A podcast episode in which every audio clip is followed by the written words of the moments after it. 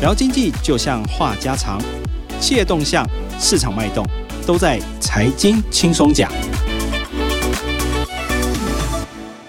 各位听众，大家好，欢迎收听由静好听与静周刊共同制作播出的节目《财经轻松讲》，我是副总编辑曹宇斌。啊，我们今天马上来欢迎我们今天的来宾仲兴。哎，大家好，我是陈仲兴。仲兴是我们非常资深的主笔哈，那他这一次。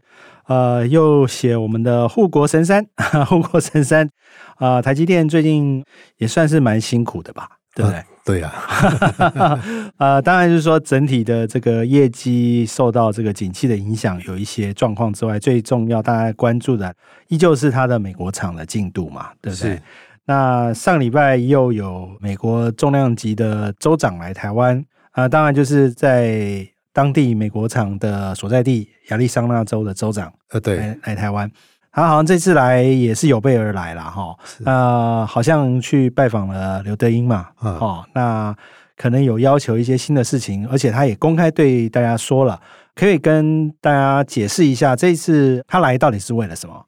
呃，他这次到这个台积电去拜访呢，是跟台积电提说，现在呢，在美国虽然已经有两座晶圆代工厂了，哈、嗯，对，那。这个是做镜片，那他希望连后段的封装，哈、嗯，先进封装是不是台积电也能够来这边设厂？嗯，好，对。那如果这样子做的话，那等于整个晶片一条龙的这个服务都可以在美国落地生根，整个产业链就会比较完整一点。嗯，对。如果没有这个所谓的封装制成过去的话，它会缺什么东西？哦，就是它晶片就没有办法使用。好，我们知道说晶片呢，你做出来以后呢，你要能够导电，你的讯号要能够传出去。哦，你一定要经过封装的过程，旁边你要有一些可以导电的这个装置，哦，都把它封上去，它才有办法。嗯，跟大家解释一下这整个半导体的生产的过程哈。当然我们知道，呃，像联发科啊、高通啊，或者最近很热门的超微或者 NVIDIA 哈，其实他们是设计晶片嘛，哈。对，设计晶片出来之后，交给这个台积电去生产。台积电生产出来的这套晶圆呐，哈，就是一片一片，大家看起来就像一个大饼一样的东西。对。那你要变成我们现在大家熟知的所谓的晶片，哈，就是可以装设在你的电视、电脑、手机里头的一颗一颗的晶片，哈，其实还有一个过程叫做封装，哈。那过去这些封装的这个产业也都几乎是跟着台积电在一起嘛，对不对？对啊，就是在台积电旁边或者是台积电附近，那。这几年，因为先进制程，就是所谓的更先进的这个四纳米或三纳米的制程，对，有一些新的技术，譬如说我们现在讲的 AI 晶片啊，它可能就需要一些比较。不一样，过去传统封装的模式，哈，是所谓的晶圆级封装，哈，这个是属于比较高等级，是在晶圆厂内部做的。那这个部分的话，就台积电有能力做嘛，哈。对。前阵子还在找地，对不对？是。还跟了那个力积电要了一块地嘛。啊，对，在那个在苗栗的铜锣。对，铜锣。其实还有他之前我们写那个在龙潭。对。那个也是先进封装哈，那基本上都是在属于晶圆级的封装哈。那还有一种就是我们知道有另外一家台湾很大的厂商叫日月光，是它就是属于传统的后段封装嘛。对，这个部分其实是不太一样的嘛。对，那这一次他来是希望台积电把台积电拥有的所谓晶圆级的先进封装技术要拿到美国去。对，那这个东西对台积电有什么样的困扰吗？哦，我们知道说，一般传统的这个封装业哈，它的毛利率比较低，嗯、可能大概二十个 percent 不到。对，那百分之二十不到。对，嗯、那台积电的晶圆代工的毛利率是五十几个 percent，五十三个 percent。对对。好，那它的先进封装虽然比这个日月光，好一点，哎，好一点哦，那但是它还是不如做晶圆代工，预估大概三十左右啦。这个他没有揭露这个数字啊，哈，那等于就是它的利润是比这个晶圆代工还要低。对。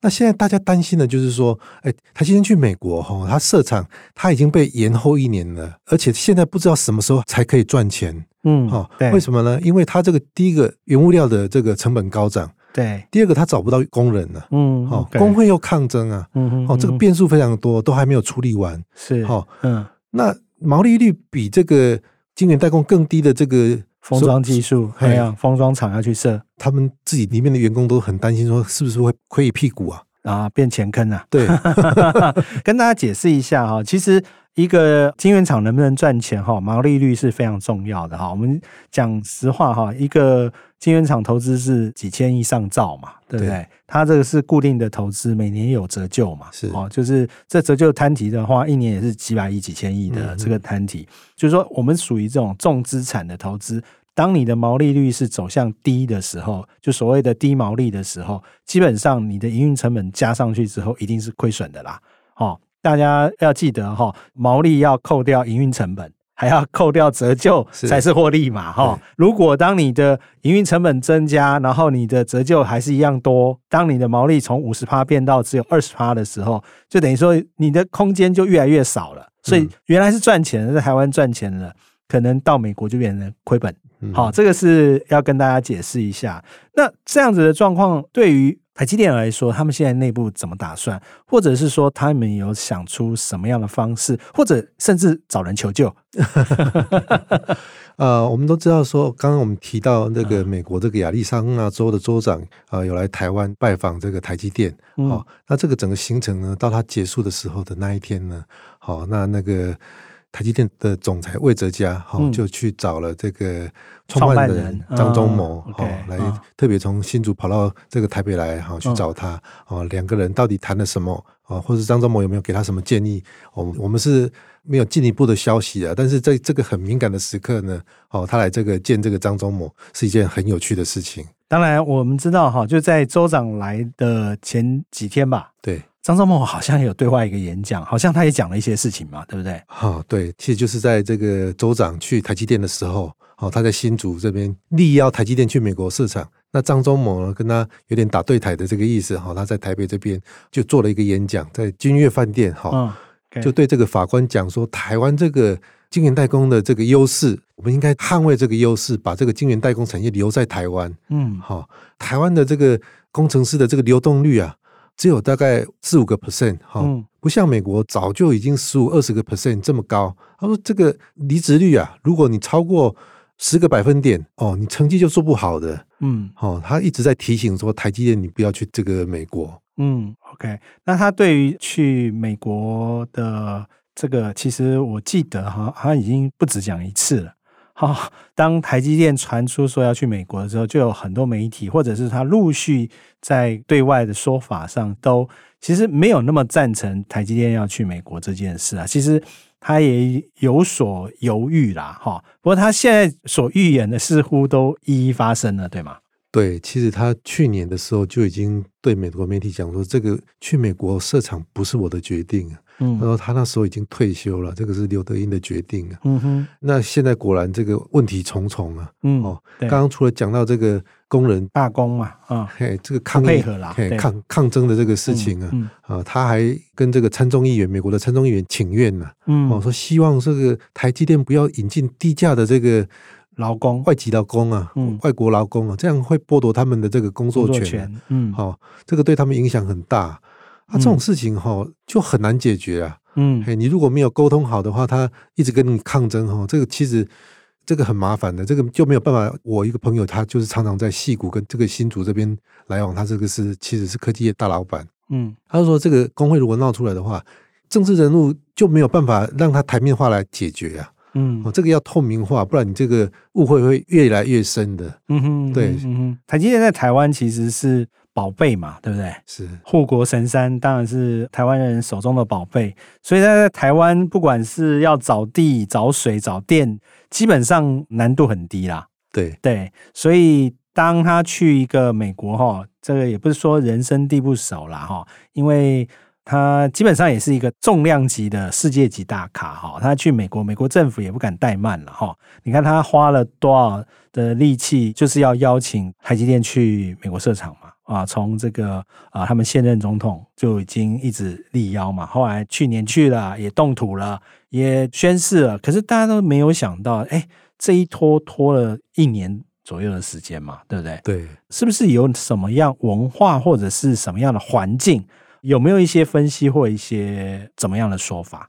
就是说，呃，有一个外资分析师哈，就是杨应超哈，嗯，就说了一个很。很直接的说法哈。他就说台积电哈在台湾就像一个皇帝一样啊，哦、嗯，大家都把它捧在手心上去服侍他，嗯，包括供应商你随抠随到啊，嗯，哦，或者说你这个工程师你要二十四小时待命啊，嗯，好，或者说你这个想要找地。政府都会帮你解决嘛？对啊，整个社会都全力的是去支援这个护国神山呢。嗯，哦，但是这个是在台湾是这样子，但是你去美国就不一样了。嗯，哎，美国是大家都一律平等的，哎，你要照制度来的，不太可能说哦，我为了你做了这么多的优惠啊。尤其他们有自己有一个这个 Intel 哦，他这个 Intel 才是他们真正的美国的厂商啊。嗯，哦，他在美国已经做了这么久了，他。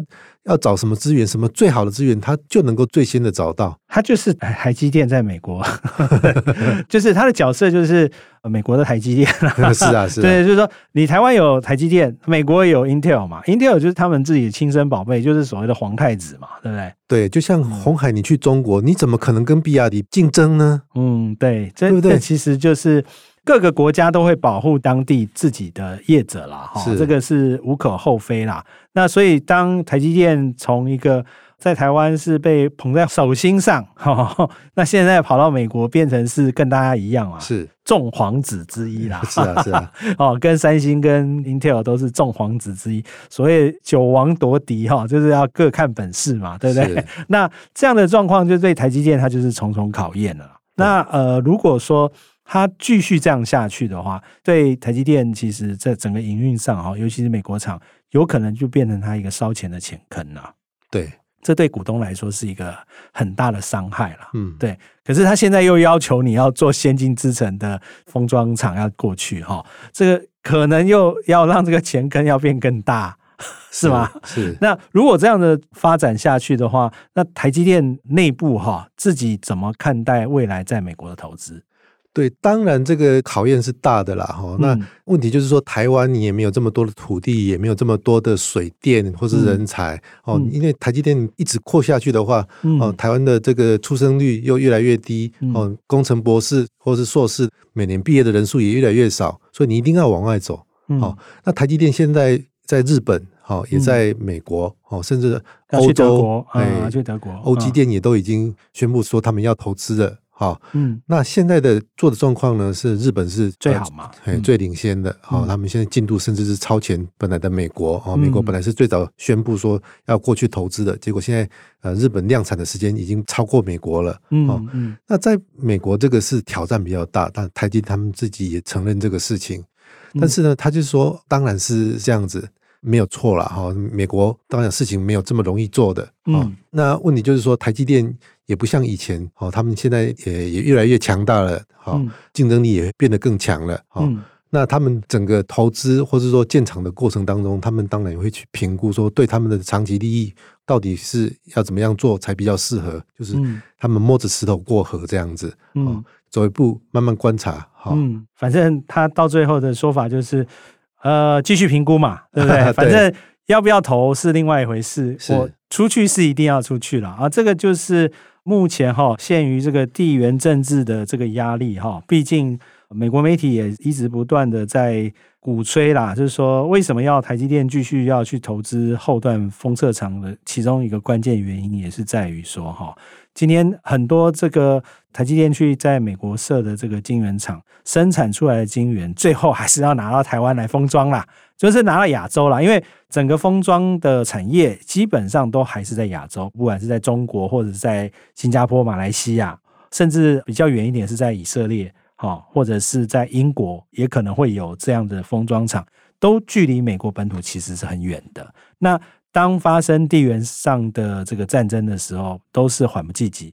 当 就算你做好晶圆片，你没办法做出封装的话，那你飞机也没有晶片了啦，哈，大炮也没有晶片，坦克也没有晶片，所以美国人很担心啊，哈，所以他还一直鼓吹要台积电去啊。不过这对台积电绝对是个考验了，哈，毕竟。台积电是所有股东的嘛，对不对？最大的这个关系还是要看股东啦。哈，我相信台积电的经营阶层哈，不管是刘德英也好，或者是魏哲家，他们这一次哈，州长来也派了魏哲家去见了老爷子哈。创办人到底有没有给他们什么锦囊妙计 哈？要怎么样去解决这个问题哈？我们之后可以慢慢观察。好。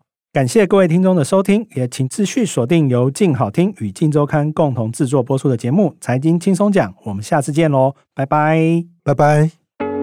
想听爱听，就在静好听。